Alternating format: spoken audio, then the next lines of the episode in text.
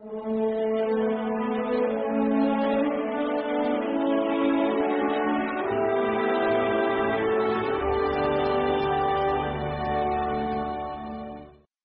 a un lado el mandamiento de Dios para aferraros a las tradiciones de los hombres. En definitiva, Jesús reprocha a los fariseos que estaban tan metidos en cómo hacer oración, en qué postura tener, en qué nivel de voz, en qué lugar había que estar, estaban como tan en los detalles, tan en los detalles, que al final se olvidaban de la razón de ser. Decía el cardenal Bantuán una cosa bien bonita. A veces los cristianos estamos tan ocupados en las cosas de Dios que nos olvidamos del Dios de las cosas. Un ejemplo muy claro, por ejemplo, pues los pobres novios a veces cuando se van a casar, que tienen tanta ilusión de casarse por la iglesia, pero claro, empiezan la música, las flores, los invitados, el menú, a quién llamamos, dónde sentamos a unos y a otros, y la prueba y el traje, que al final los pobres acaban agotados, estridentes, incluso pues a veces hasta quemados, y se olvidan de que, oye, que me voy a casar contigo, y que al final incluso se puede estropear incluso el amor solo por el mero hecho de la preparación.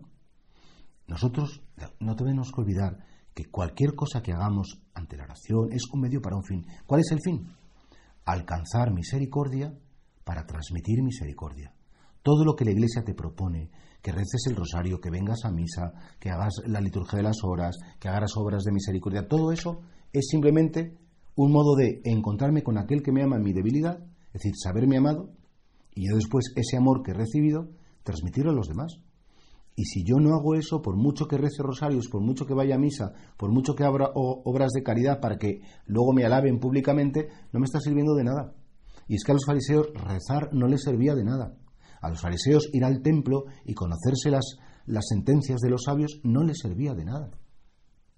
Y a lo mejor uno dice, Dios mío, ¿por qué no me sirve tantas veces como que voy a misa? Pues a lo mejor porque tenemos el corazón distraído vosotros os, olvidáis de los mandamientos de Dios para aferraros a las tradiciones de los hombres. No, es que hay que rezar así, y hay que cantar del otro modo, y hay que poner 18 velas, o 13 claveles, o 20 flores, pero que no es eso lo importante. Lo importante es que nos encontremos con el Señor, que sepamos qué quiere de nosotros, qué piensa de nosotros, cómo nos ama, cómo nos quiere, y después, por supuesto, como una manifestación y una evidencia de que hemos estado con Él, transmitir todo el cariño que hemos recibido a los demás. Por eso creo que es importante que nosotros a veces, cada vez que vayamos a, pues cuando escucháis el palabra de vida, a lo mejor o vais a estar en misa, el Señor, que yo cuando escuche esto, que yo esté contigo. Si lo importante, lo interesante es lo que va a decir hoy esto y lo que va a decir otro, sino lo importante Señor, que me sirva para estar contigo. Si, si es lo único que vale. Es como adelantar pequeñas briznas de eternidad, pequeños instantes que nos van a ocurrir en el cielo, adelantarlos en la tierra. Dice, no es que me aburro, y dices, bueno, pues qué pena que las cosas de Dios o que Dios te aburra. Las cosas de Dios pueden estar mal, pero el Dios de las cosas no nos tiene que aburrir. Y por eso ojalá que no nos olvidemos nunca de los mandamientos de Dios y nos aferremos a costumbres que al final no nos llevan a ningún sitio.